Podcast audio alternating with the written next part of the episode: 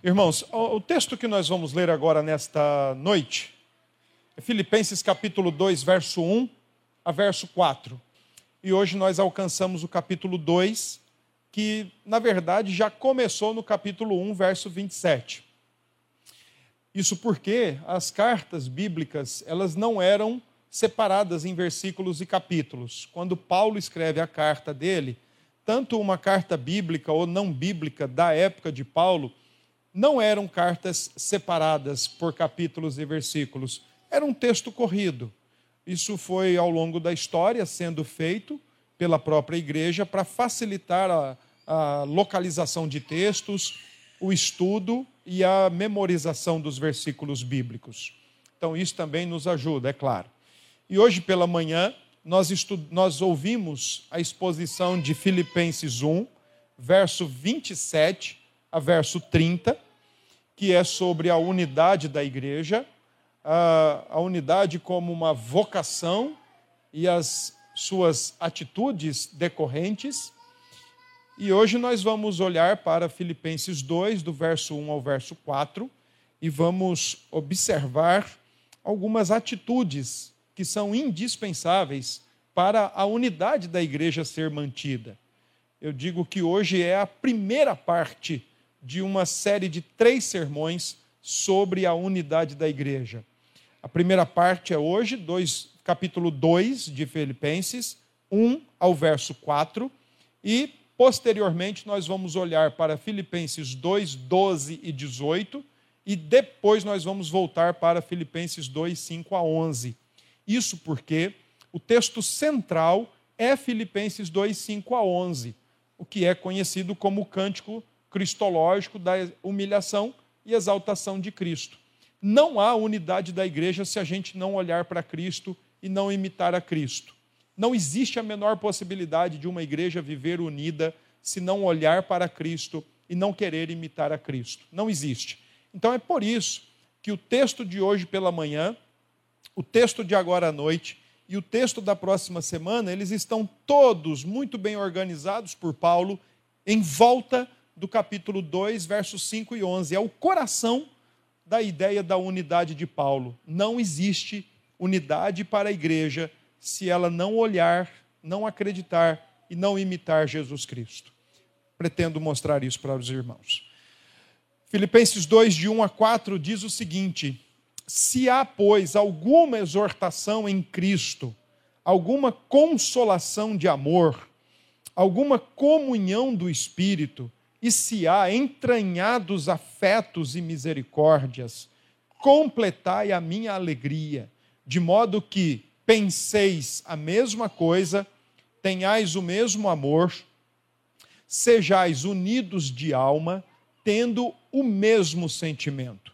Nada façais por partidarismo ou vanglória, mas por humildade, considerando cada um os outros superiores a si mesmo.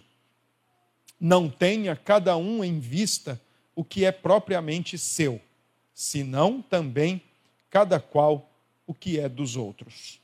Amém. Vamos orar?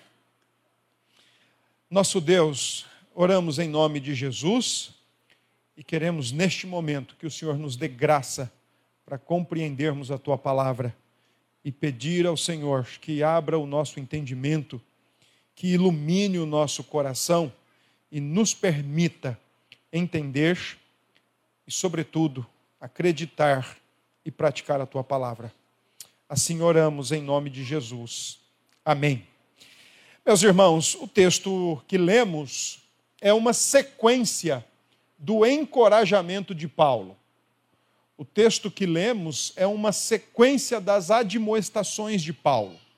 Paulo segue então encorajando a sua igreja para que tenham atitudes cristãs, sobretudo buscando manter, preservar a unidade da igreja, manter a unidade do povo de Deus. Os cidadãos celestiais, como o texto anterior ensina, são os mesmos que, enquanto vivem neste mundo, devem priorizar e devem buscar esta vida em unidade, embora peregrinos. A partir do capítulo 2, Paulo agora começa a focar em alguns problemas que estavam acontecendo na igreja de Filipos e que, obviamente, estavam comprometendo a unidade daquela igreja. Igreja a qual o apóstolo Paulo era o seu plantador, ou tinha sido o seu plantador. Igreja pela qual Paulo nutria um grande carinho, um especial carinho. Igreja também sobre a qual o apóstolo Paulo tinha muita gratidão a Deus. Afinal de contas, era uma das igrejas que mais eh, participavam do ministério do apóstolo Paulo. O problema que Paulo então agora trata acerca da desunião, é bom que nós entendamos, entendamos que a desunião, de acordo com Tiago em sua carta, no capítulo 4, verso 1 a 3, todo o problema de desunião em uma igreja é sempre gerado pelo próprio coração do indivíduo. Tiago, quando fala sobre isso, capítulo 4, verso 1 a 3, ele inicia o capítulo fazendo algumas perguntas retóricas. Ele diz: De onde procedem as guerras e as contendas que existem entre vós? De onde, se não dos vossos próprios prazeres? O que Tiago está dizendo é que nós cristãos, lamentavelmente, por causa de nossos desejos caídos, dos nossos desejos pecaminosos, nós somos além de ser, como disse Paulo aos Gálatas, uma guerra civil ambulante, como Tiago diz, nós somos uma fábrica de conflitos ambulantes. Basta um querer diferentemente de outro e, com isso, querer que o seu sentimento, o seu desejo seja de alguma forma concretizado. Então, Tiago diz exatamente isso. De onde surgem guerras e conflitos entre vós. E lembrem-se, Tiago está escrevendo para uma igreja. Tiago não está escrevendo para dizer: olha, se vocês estão conflitantes com o mundo, estão corretos. Mas Tiago está chamando a atenção daquela igreja e perguntando: por que, que há contenda no meio de vós, dentro da igreja? Porque cada um quer a prevalecência do seu próprio desejo egoísta e soberbo. Paulo está tratando com isso em Filipenses 2. Paulo também está olhando nessa direção, a direção dos desejos caídos que pessoas que os nutrem querem ver a sua prevalecência ou a sua concretização, independente de qualquer coisa. É por isso que a partir do verso 5 em diante, não há como acontecer e vivermos a unidade da igreja de Cristo se não olhar para Cristo e não imitar Cristo. É por isso que o versículo 5 começa dessa forma: Tende em vós o mesmo sentimento que houve em Cristo Jesus. Porque se não olhar para Cristo, olhamos para o nosso eu. E olhar para o nosso eu é produzir conflitos, mesmo em meio à igreja do Senhor. Capítulo 1 da sua carta aos Filipenses, o apóstolo Paulo exortou, encorajou os crentes para que eles permanecessem unidos, num só espírito, e juntos lutassem pela fé evangélica.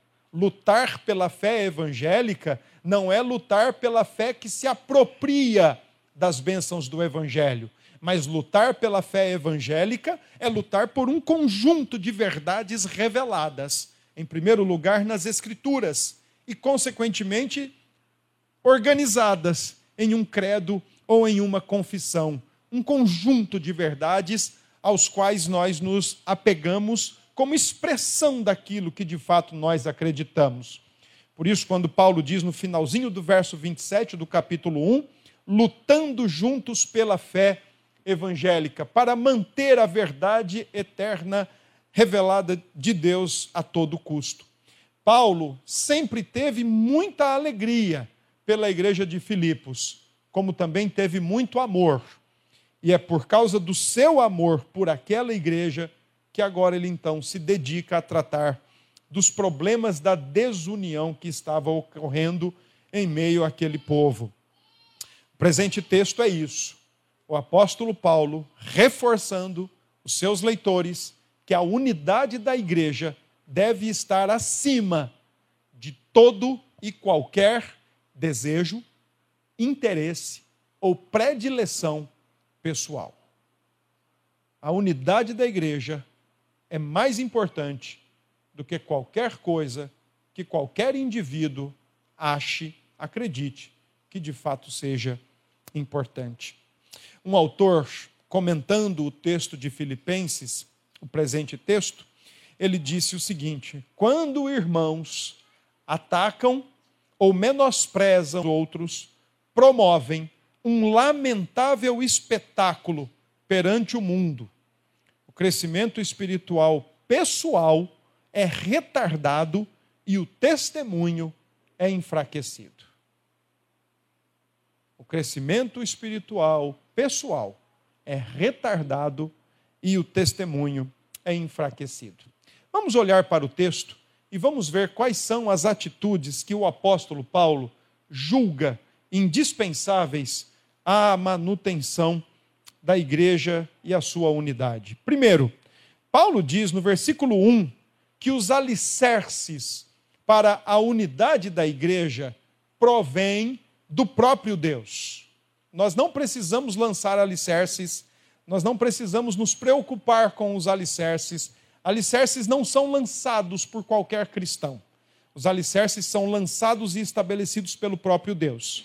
E o versículo 1, Paulo diz: Se há, pois, alguma exortação em Cristo, alguma consolação de amor, alguma comunhão do Espírito, e se há entranhados afetos e misericórdias. Interessante que Paulo usa o termo no plural. Deixe-me explicar o que Paulo está falando com o versículo 1 e mostrar quais são esses alicerces que provêm de Deus para a unidade da igreja. O apóstolo Paulo começa o texto usando uma partícula condicional. Para nós, o se sempre indica uma condicionalidade. Embora em algumas ocasiões ele queira possa ser usado para indicar um fato. Mas na maioria das vezes, o se para nós indica uma condição que pode ou não, depende ou não de alguma coisa acontecer para que outra aconteça. Na língua grega, isso é um pouco diferente. Paulo, quando escreve sua carta, escreve usando o idioma grego, o idioma mais simples da época, até mesmo como uma forma de o evangelho ser espalhado de maneira muito fácil e inteligível para todos os falantes do grego, fossem eles é, nativos ou não. O grego era a língua comum da época. Então, quando Paulo escreve o seu texto, ele usa uma partículazinha grega diferente do uso nosso.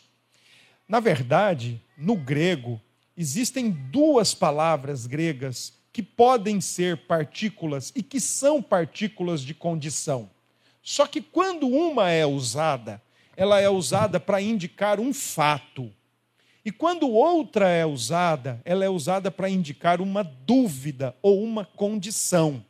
Logo, quando o apóstolo Paulo então usa essa partícula que indica fato, uma melhor tradução seria uma vez que, ou de fato já está acontecendo. A partícula que Paulo usa é exatamente a partícula que indica fato.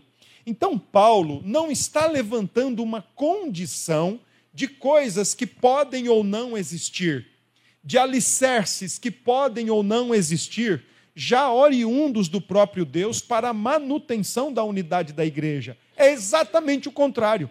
Por se tratar de uma igreja, Paulo está fatualmente afirmando que esses alicerces já existem na igreja e existem de forma objetiva, mas ao mesmo tempo existem de forma subjetiva, por se tratar de uma igreja.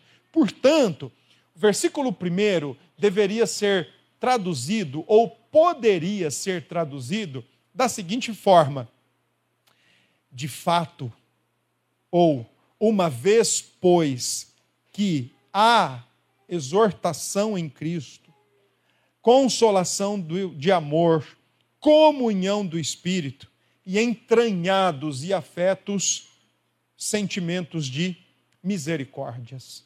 Paulo não está indagando, portanto, a possibilidade, mas Paulo está afirmando a realidade e o fato de que os alicerces já existem. Então, Paulo, nesse momento, a segunda partícula que Paulo usa, se há, pois, indica então uma mudança de pensamento. De alguma forma, ele diz: realmente já existem isso. Os alicerces já existem. Mas quando ele usa a palavra, a partículazinha pois, então agora ele dá uma mudada no seu sentido. E então ele para de considerar problemas que acontecem fora da igreja, onde, a despeito de qualquer perseguição, os cristãos devem continuar executando e desenvolvendo a sua cidadania. Então ele para agora de se preocupar com o que acontece extramuros das igre... extramuros da igreja para se concentrar em alguns problemas que colocam em risco a unidade da igreja intramuros, dentro dos seus muros. No tocante, então, aos alicerces que promovem a unidade da igreja, que devem unir o povo de Deus, dois deles são estabelecidos, são lançados pelo próprio Deus. E claro que obrigatoriamente eles dão origem aos outros dois elementos. Os elementos objetivos que o próprio Deus lança são a exortação em Cristo e a consolação e a, e a comunhão do Espírito. E os elementos que são subjetivos e que nascem desses são a consolação de amor e os entranhados afetos e misericórdias. Vamos olhar para esses termos e buscar entender então o que Paulo está querendo dizer com cada um deles no versículo 1. Em primeiro lugar, quando Paulo fala de exortação em Cristo, Paulo usa uma palavra que é muito conhecida para nós, a palavra paráclitos. A palavra paráclitos, nós provavelmente temos mais familiaridade com ela quando pensamos na pessoa e obra do Espírito Santo. Ele é o nosso consolador, nosso confortador, mas também é o nosso advogado, o nosso assessor. A palavra paráclito significa tudo isso. Aqui, portanto, quando Paulo usa essa palavra, a ideia do termo é de uma pessoa que se coloca ao lado de outra para encorajá-la, especialmente para motivar uma equipe ou motivar um exército a cumprir com a sua tarefa.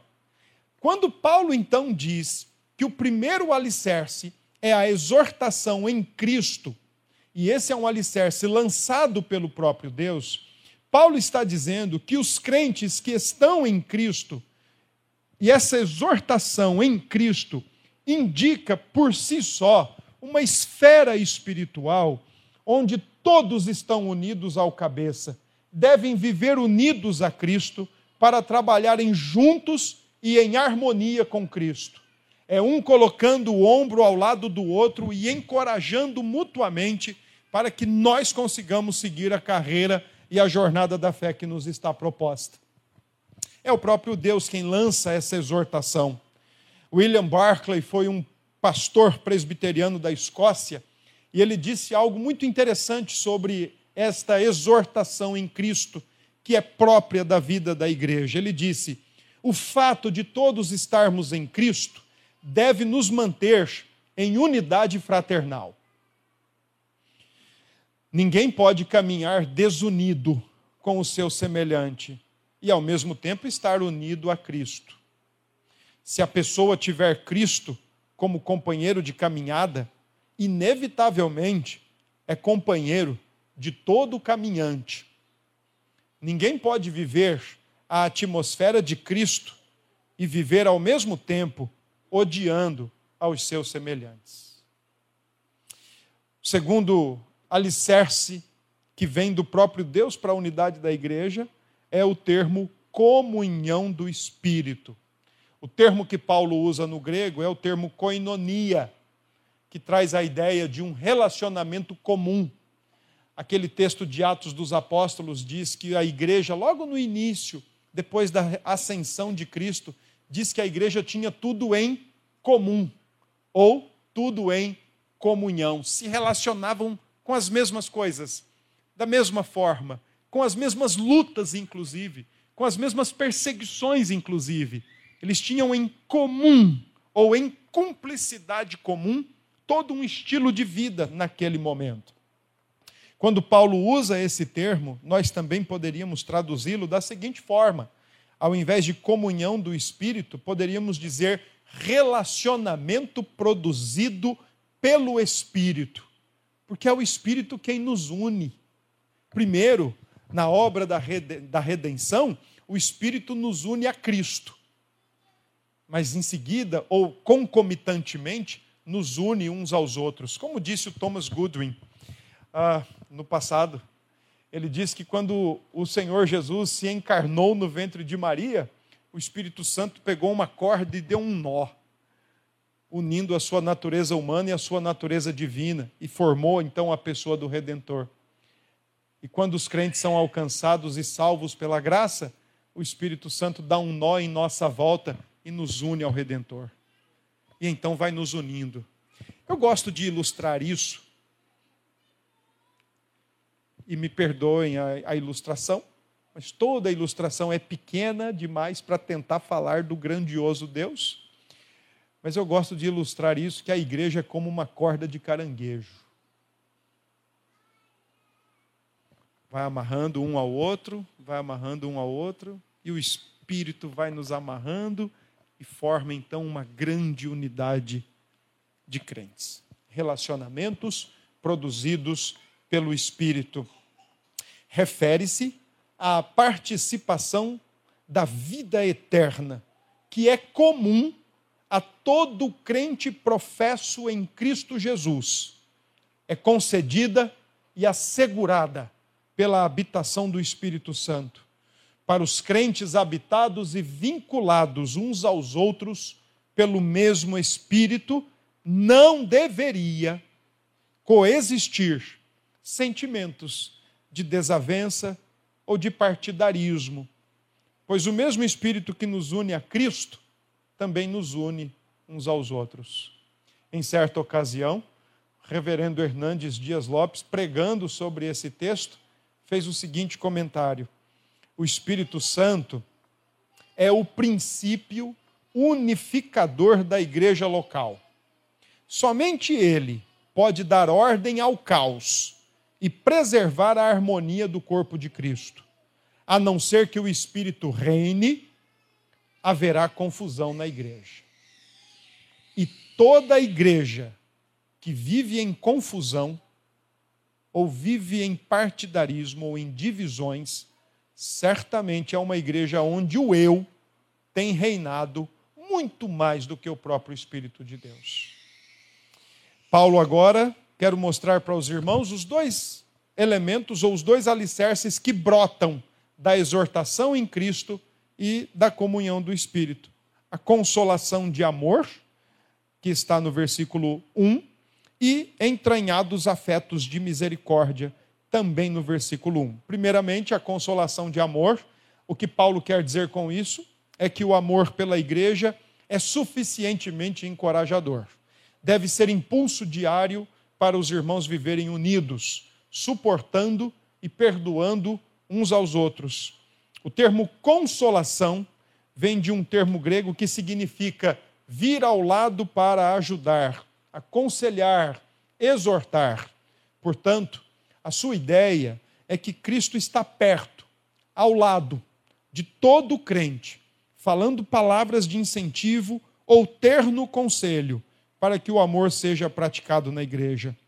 Disse um certo autor: não significa só amar aos que amam, aos que nos agradam ou aos que são dignos de ser amados. Significa boa vontade invencível para aqueles que nos odeiam. E quanto aos entranhados afetos de misericórdia, as qualidades que nascem em Deus e que se expressam nas nossas relações interpessoais do dia a dia, estão enraizadas no amor que o Senhor Deus derrama em nosso coração. O termo grego para afetos, conforme Paulo usa, significa entranhas humanas. Na época de Paulo, a região abdominal era entendida como a fonte da vida emocional.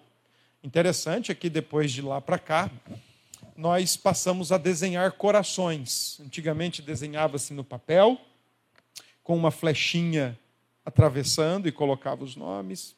Às vezes fazia isso numa árvore, né, Nilma? Às vezes fazia isso no concreto, estava ali, fazia o coraçãozinho. Você nunca ia ver um estômago dizendo Pedro e Ceissa se amam, dentro de um estômago, ou dentro do intestino delgado, Sandro e Nilma para sempre.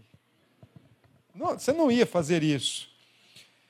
Mas na época de Paulo, os gregos tinham essa percepção, que essa era a região fonte da vida emocional. Então é por isso que Paulo diz: entranhados afetos de amor e de misericórdia. Amem com todo o seu ser.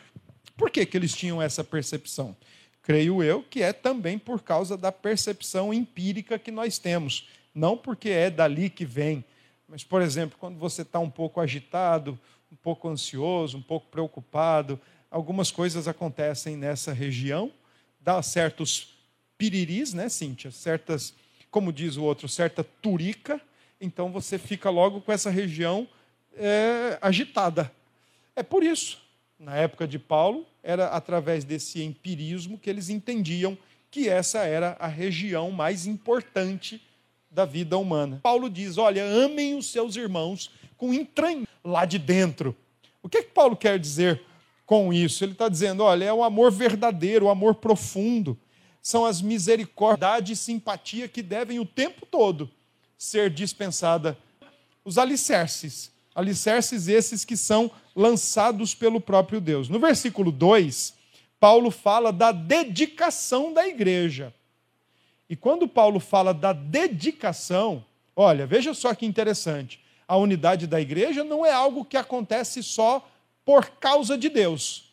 Ela acontece e ela é fortalecida, ela é preservada, mantida, aumentada, fortificada a partir do momento que cada crente se dedica pela unidade da igreja. E é por isso que o versículo 2 diz o seguinte: de modo que penseis a mesma coisa, tenhais o mesmo amor, sejais unidos de alma, tendo o mesmo sentimento. Não entendam que Paulo, com o versículo 2, está falando sobre qualquer tipo de uniformidade. Inclusive, eu falei sobre isso hoje pela manhã e preciso repetir: Deus nunca quis uniformidade para o ser humano. Se ele quisesse uniformidade para o ser humano, todos nós teríamos o mesmo corpo, igualzinho um ao outro, teríamos a mesma cara, a mesma fisionomia, os mesmos gostos, os mesmos favoritismos, as mesmas predileções, os mesmos times de futebol, mesmo time. E seria um zero a zero infeliz.